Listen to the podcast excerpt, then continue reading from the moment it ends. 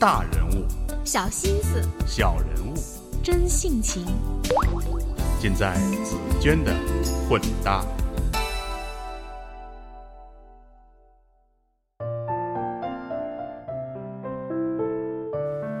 我是紫娟，各位好。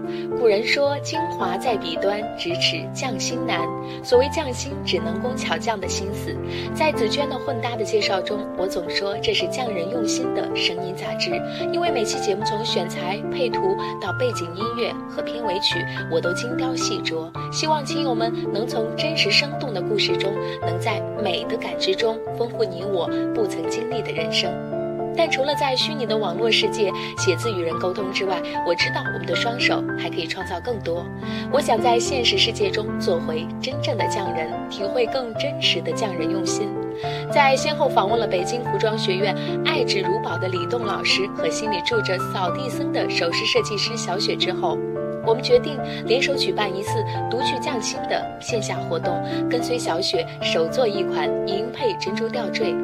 活动召集令发出之后，得到了很多亲友的拥护。于是上个周末，包括我在内的八个美女如约而至北京服装学院传习馆，跟随老师小雪在手指间体会匠人用心。在小雪新砌的木头工作台上，在轻柔的音乐当中，基本没有手作基础的我们，开始了这场特别的体验。在制作的过程当中，我们这才发现那枚造型简单的小吊坠，制作工序和过程却并不那么简略。在小雪已经帮我们备好银坯的基础上，我们仍然需要经过捶打、打磨、煅烧、漂洗等工序来制作它，而每一个环节都要求很精细。虽然我们有同一个成品 model，制作工序也都相同，但很有意思的是，我们仍然需要在制作的过程当中不断的发挥创意。每个人的小器物也是在逐步的完善过程当中彰显出各自不同的品相，因为它将我们每个人不同的审美观和性格特征都糅合了进去，而不到最后一刻，谁都不知道会有一件怎样的小物会在我们的手中诞生。这充满创意与期待的过程让人着迷。我们的伙伴尹宁说：“当手握铁锤在细小的银片上敲击时，我感受到一种久违的亲切和兴奋，就像回到儿时玩耍沙时的愉快时光。”而整个的制作过程当中，技艺娴熟的小雪也帮我们在细微处不断做着改善，看似不经意的改变弧度或者是缺口，却令整个小物面貌焕然一新，或是个性十足。整个下午，我们的双手沉浸在精妙劳作中，不觉间忘记了都市喧嚣，忘记手机的存在，全神贯注地将我们的回忆、情感与创新精神通通倾注于一枚小小的器物当中，那种感觉充实又喜悦。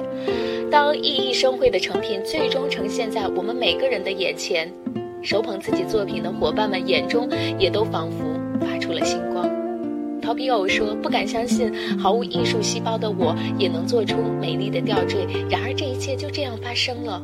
我的生活终于有了一个美丽的新开端。”尹宁说：“手作不是那么简单就能够达至完满的，慢工出细活，考验的是心力，磨练的是耐性。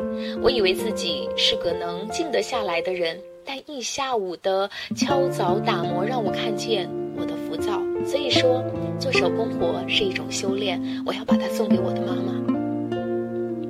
沉默小宇宙说：“真是累并快乐着，这个算亲手制作的送妈妈最高大上的礼物了，没有之一。这次以后，对高价的手工定制变成另一种欣赏的眼光。绿茶也能做纸，隔壁颜纸的李老师也是厉害。”切言说：“从此独具匠心，从此与众不同。”钦佩小雪的细腻，欣赏她拥有无限遐想的创造力，感动于此，收获于此。Super 娜娜说：“如愿以偿，感激不尽，手艺人会发光。”我突然发现，这样的手作过程，就有如我们浓缩的人生之旅。虽然我们并不知道结果如何，但只要我们全身心的投入，总会有意想不到的收获。那么在以后的日子，为了让更多的亲友能在匠人用心中发现一个会发光的自己，紫娟的混搭仍会陆续举办类似的活动，敬请关注。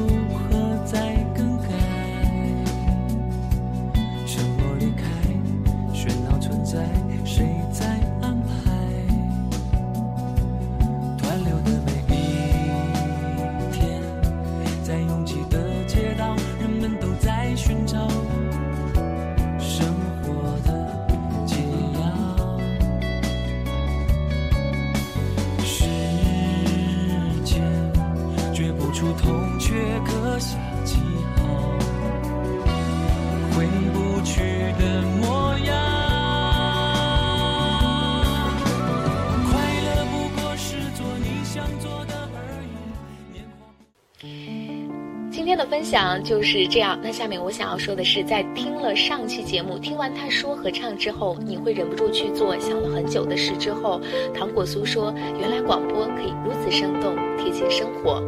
熊猫曼蒂的刘颖说，有的路是脚去走，有的路要心去走，绊住脚的往往不是荆棘和石头，而是心。宁宁说：“以自己喜欢的方式来实现自身价值。我自己喜欢哪种方式？我想尝试了各种不同的生活方式之后，我已经渐渐读懂自己，也该做个选择了。”而在听了之前的节目《这个时代还需要诗人吗？汪国真早已有答案之后，我的好友著名女钢琴家袁芳说：“太喜欢这篇文字调调和声音。”而我想说的是，也是因为他一直以来的收听，每期节目的背景乐、片尾曲的处理，我都精心打磨。这一点，与手作匠人还真是妙手相通。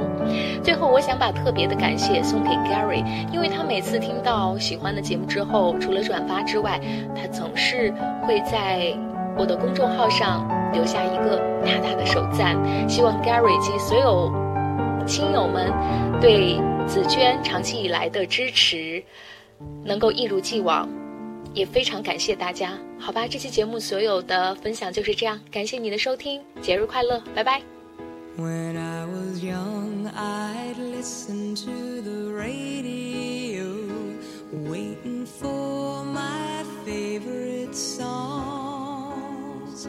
When they played, I'd sing along. It made me smile. Those were such happy times, and not so long ago. How I